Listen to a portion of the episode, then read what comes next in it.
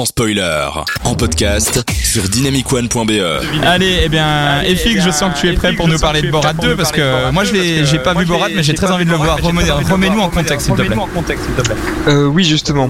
Déjà, c'est- pas Borat 2, mais c'est Borat, nouvelle mission filmée, livraison bakchiche prodigieux pour régime de l'Amérique au profit d'autrefois glorieuse nation Kazakhstan. C'est le vrai titre.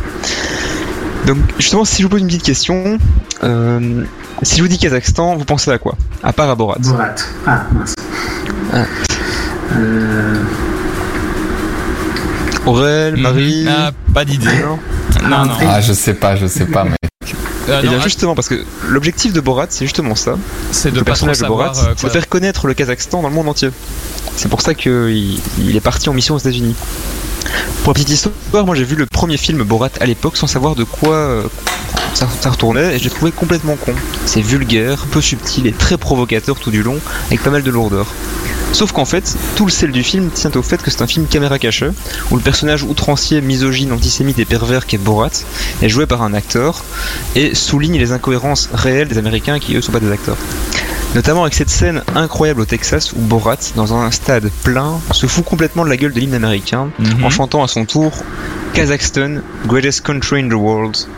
Alors, vous pouvez voir sur YouTube, c'est facilement trouvable. Et en 2020, Borat revient pour une nouvelle mission.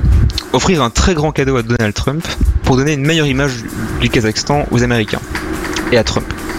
Et cette fois, le film marque encore plus son ancrage politique. Le but va être de se foutre de la gueule de l'Amérique trumpiste la plus profonde.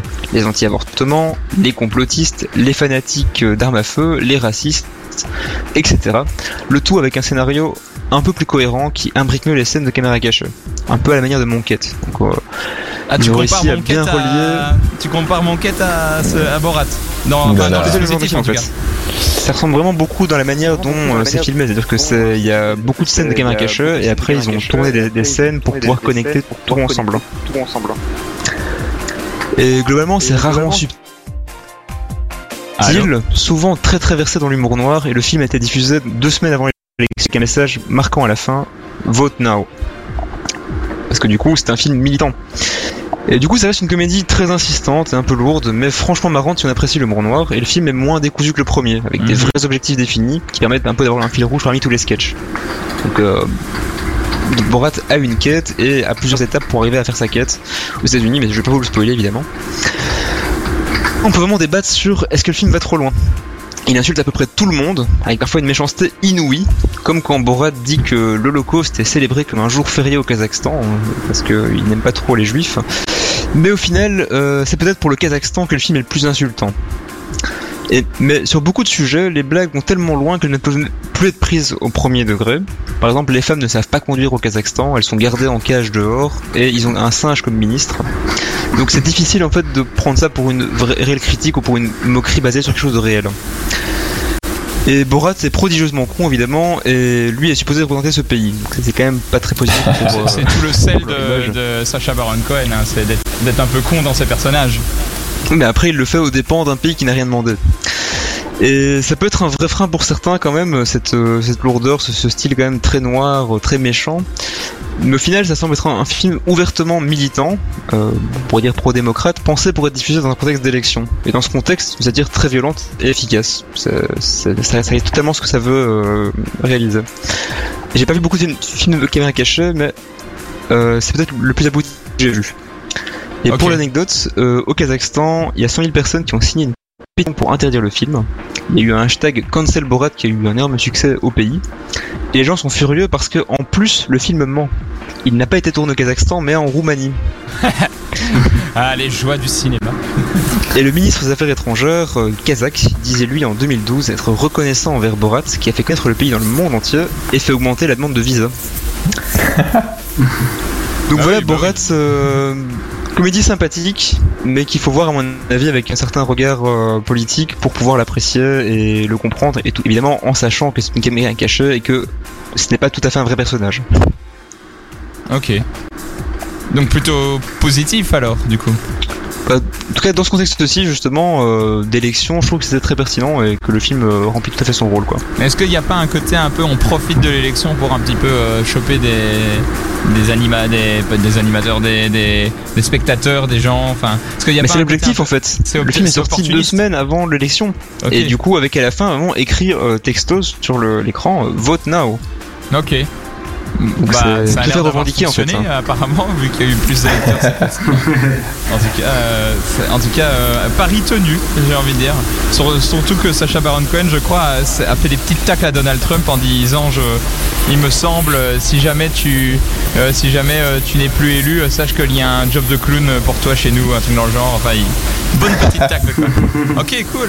Donc, euh, de- donc tu, tu, le re- euh, tu me recommandes de regarder les deux par exemple, FX Bah, je pense que le premier maintenant est un peu plus insignifiant, mais qu'il est quand même utile pour un peu comprendre le personnage euh, et l'univers Borat, si je peux dire. Euh, après, c'est pas un film euh, extraordinaire, mais je pense que encore aujourd'hui, il fait le taf. Ok, mais là j'ai une réaction qui demande est-ce que vous pensez que Borat 2 n'est pas un, peu trop dans son concept? Il suce un peu trop son concept, je cite, et que son côté militant empêche de découvrir l'aspect subversif qu'il aurait dû avoir. FX, qu'est-ce que tu en Et penses c'est vrai qu'en fait, euh, effectivement, le premier film euh, était beaucoup moins ouvertement militant et donc se moquait vraiment de- très incohérente et avec euh, plein de torts. Là, vraiment, la cible est très très religieuse, ça, c'est contre Trump et contre les électeurs trumpistes, alors qu'avant c'était plutôt une Amérique fantasmée qui n'était pas vraiment définie. Donc c'est vrai quand même que bah, on sait ce qu'on va voir et on l'a quoi. C'est c'est beaucoup moins subversif à ce niveau-là. Ok.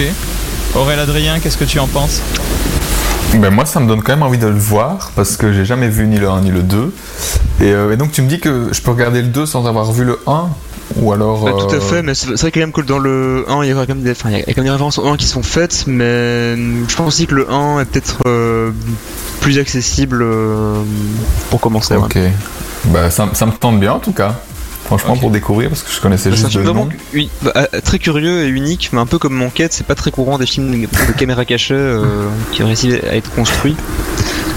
Donc euh, ouais, je recommande quand même.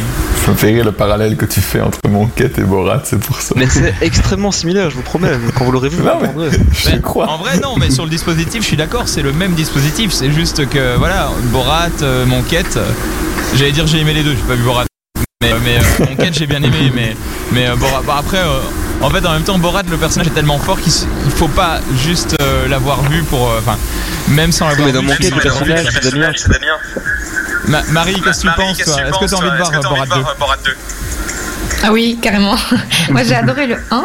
Après, j'ai euh, j'ai pas entendu le descriptif de de FX, mais j'en avais déjà lu quelques articles dessus et euh, ça a l'air vraiment vraiment pas mal. Et je pense qu'on a besoin d'un Borat actuellement pour essayer de voir ce qui se passe dans l'Amérique profonde. Et, euh, et voilà. Et Donc toi, oui, j'aimerais beaucoup le voir. Il est sur Amazon Prime, il me semble. hein. Oui, je crois.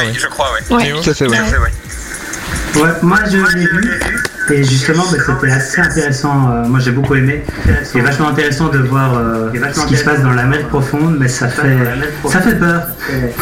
Euh, les situations sont, sont assez bien amenées et c'est assez gênant parfois, tellement qu'elles sont assez euh, fortes. Et Borat va très très très loin. Moi des fois j'ai- je fermais les yeux et j'étais là, oh non mon dieu, oh mon dieu, il va pas faire ça, il va pas faire ça. Mais euh, c'est c'est pas mal. Et je me souvenais plus du Borat, euh, du premier Borat au niveau des caméras cachées.